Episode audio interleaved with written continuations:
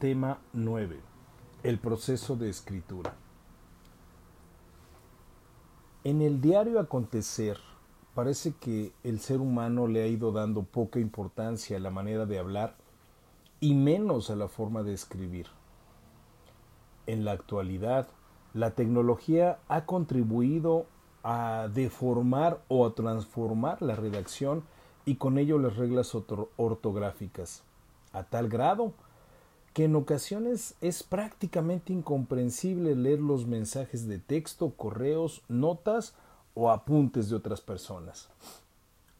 La escritura siempre ha reflejado la forma de ser de una persona. Y no nos damos cuenta, pero vemos que favorece el aprendizaje de los estudiantes durante toda su vida, ya que con el tiempo ésta se va puliendo y mejor, mejora este proceso.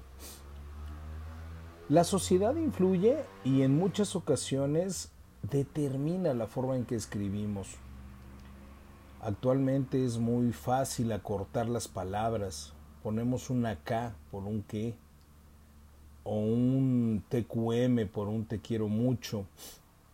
O escribimos con signos o incluso utilizamos emojis. Nuestro español es una de las lenguas más ricas y diversas que hay en el mundo y poco a, poco, a poco ha sido reemplazada por modas que omiten la escritura de los sentimientos, de lo que sentimos. Y entonces pones dos puntos y el paréntesis de cierre para hacer una carita feliz expresándolo. O pones una X por no escribir por y ya no hablemos de los emojis o las letras que poco a poco han pasado a ser parte de la escritura cotidiana. El buen uso de la lengua nos invita al uso correcto de signos lingüísticos, reglas ortográficas y la aplicación en nuestros escritos de cualidades, de tipos de redacción que expresen lo que deseamos claramente y que sea comprensible para todos. Ya en temas anteriores hemos tratado el signo lingüístico, pero podemos definir al signo como aquel elemento que representa una realidad determinada y concreta para alguien que la ha interpretado. Es decir, cualquier tipo de señal que comunique algo y que pueda sustituir una realidad. Para entender esto vamos a establecer cuatro criterios de clasificación cómo está clasificado. Vamos a ver uno por uno. Vamos a encontrar que según la fuente de emisión, depende de dónde surge, hablamos de signos artificiales y signos naturales. Un signo artificial es aquel que está caracterizado por ser emitidos de forma consciente. ¿sí? Cuando encuentras palabras, dibujos o gestos que tienen la intención de emitir algo, de comunicar algo. Por otro lado, hay signos naturales que proceden de una fuente natural, es decir, no tienen una emisión intencional. Un relámpago o un trueno es señal que comunica una tormenta. Si en la mañana, al abrir tu ventana, y contemplas un sol radiante, pues augura que habrá buen tiempo. Por otro lado, si te levantas y ves un cielo nublado, pues comunica la posibilidad de lluvia. Pero estos no tienen la intensidad, la intención de comunicación, sin embargo te comunican. El segundo tipo de signo es según la intencionalidad del emisor podemos hablar de signos comunicativos y signos expresivos. Un signo comunicativo es aquel que se emite de forma consciente e intencionada. Es decir, cuando estás enojado y no lo puedes evitar, tu, tu ceño eh, indica que estás enojado o que estás fastidiado y con tu gesto lo manifiestas. O cuando das una orden pero tiene la intención práctica. Por otro lado, los signos expresivos son aquellos que se emiten de forma espontánea y que están revelando o, dejando ver un estado de ánimo.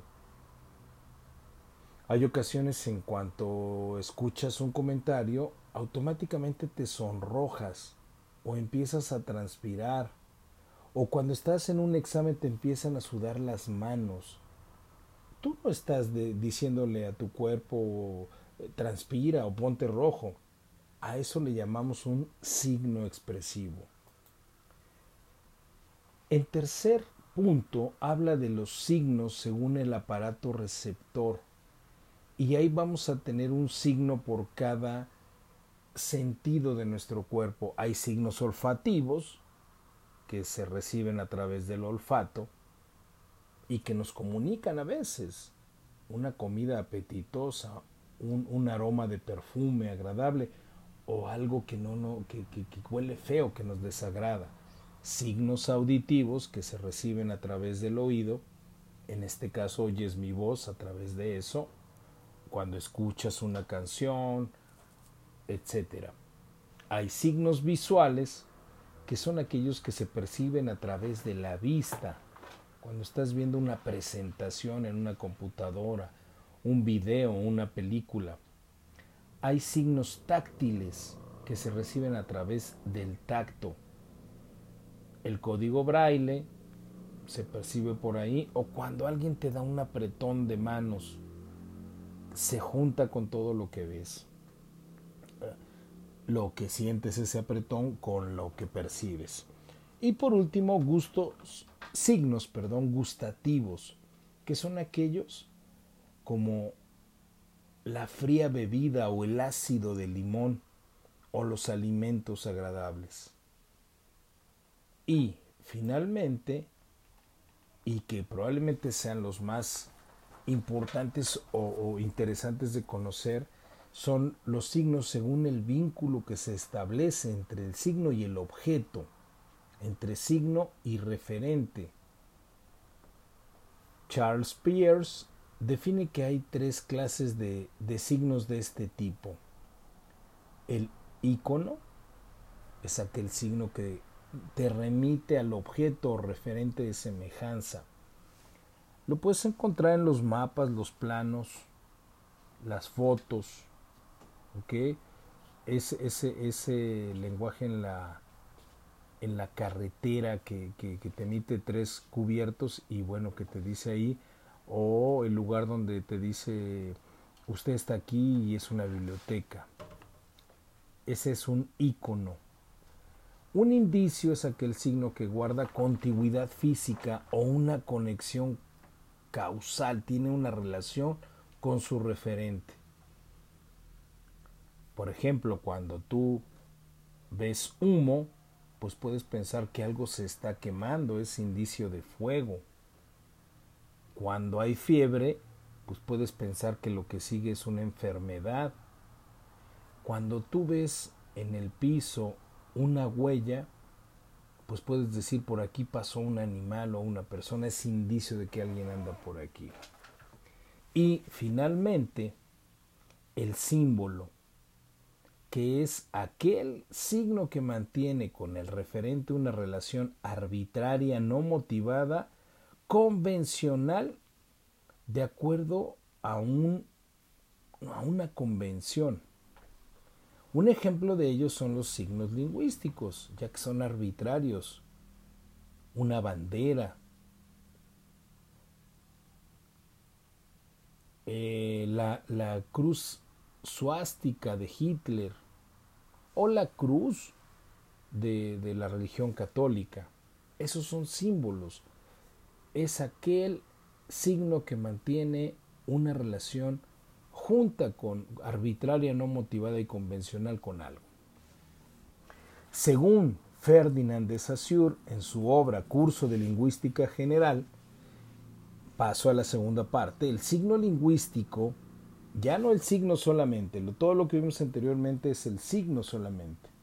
El signo lingüístico, Saussure lo define como una entidad de dos caras, con un significado y significante que se necesitan y exigen mutuamente y que son inseparables.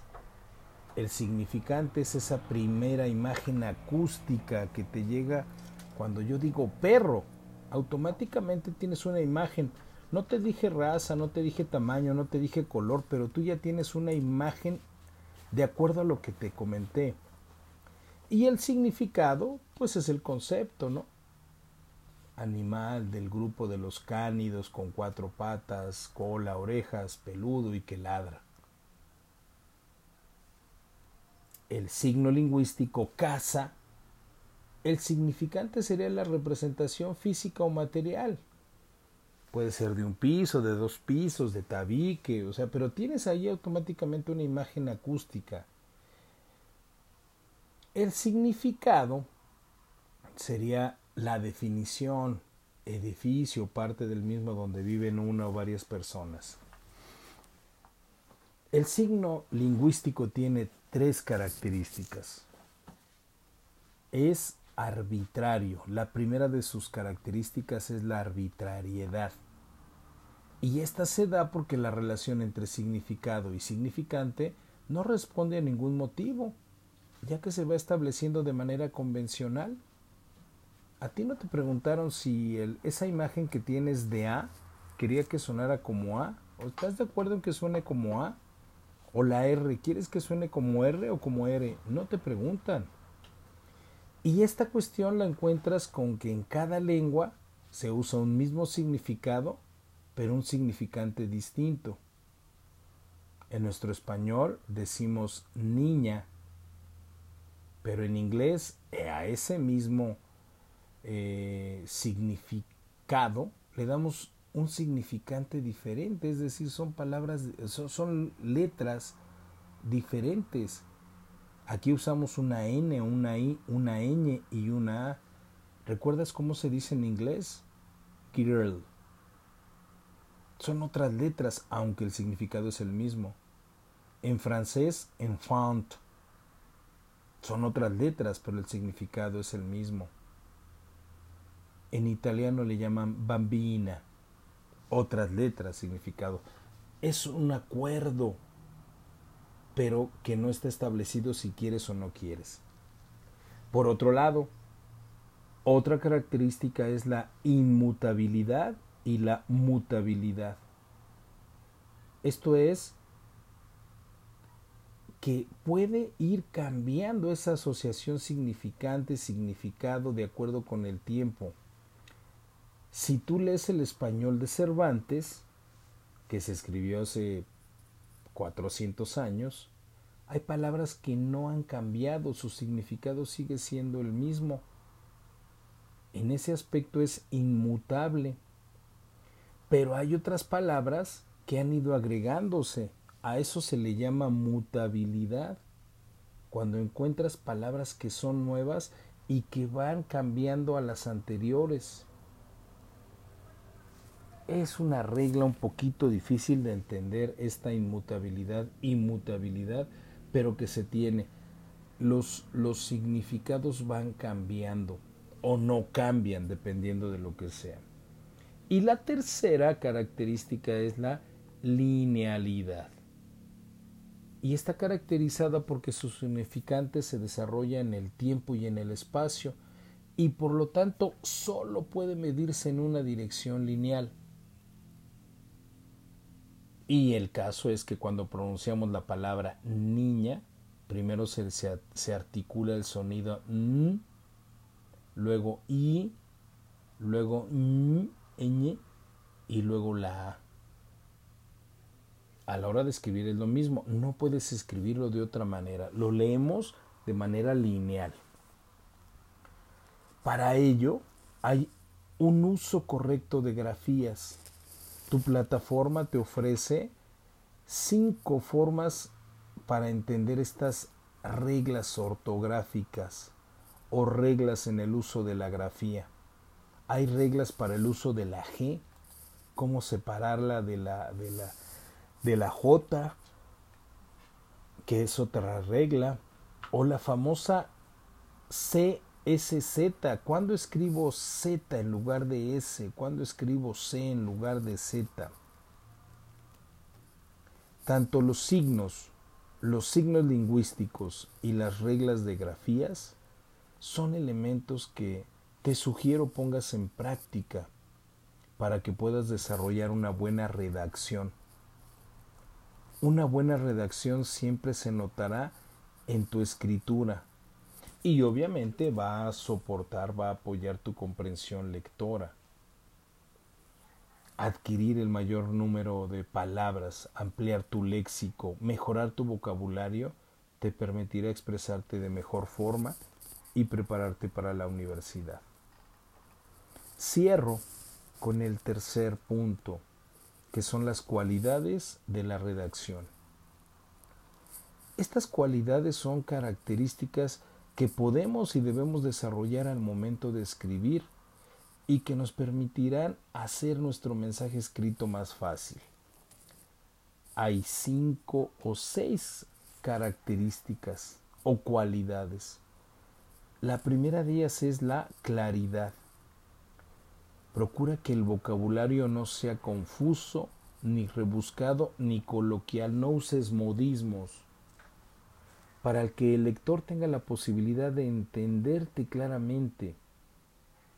Elegir adecuadamente las palabras que se utilizan al redactar te permitirá clarificar la forma de pensar y el receptor comprenderá cada una de las líneas no escribas como si estuvieras platicando, ni platiques como si estuvieras escribiendo. Cada tipo de lenguaje, el escrito o el oral, tiene características propias. Y si para hablar debe ser claro, para escribir debe serlo más. Concisión. Consiste en expresar las ideas en el menor número de palabras. Es decir, ir al grano, no dar vueltas debe ser conciso. Sencillez. Procura que tu texto sea simple, que la expresión de tus ideas y de lo que escribes sea simple y sencillo. Obviamente buscamos originalidad, que sería la cuarta cualidad. Que el escrito esté desarrollado en tu lenguaje, en tu, en tu estilo y que se refleje en las palabras y cómo las combinamos. Este es un punto bien importante, pero cada uno tenemos una forma de hablar y de escribir. Trata de, de que se note. Procura que al redactar tu texto te invite a leerlo, que te enganche, que sea interesante. Y por último, que haya ordenación. Es decir, que tenga lógica, que tenga secuencia, que tenga coherencia. Estos tres aspectos te van a ayudar a revisar la correcta escritura. Si lo haces bien, te permitirá expresar mejor tus textos, tus tareas. Y si no, no te preocupes, el chiste es mejorarla. ¿Cómo lo haces? Practicando día con día. Apoya tu lectura, aporta vocabulario, eso te permitirá mejorar de manera progresiva la ortografía. Como escribes, te tratan. Piensa en lo importante que es pulir un buen texto, porque todo lo que dices en un texto habla sobre ti. Te invito a que pienses eso.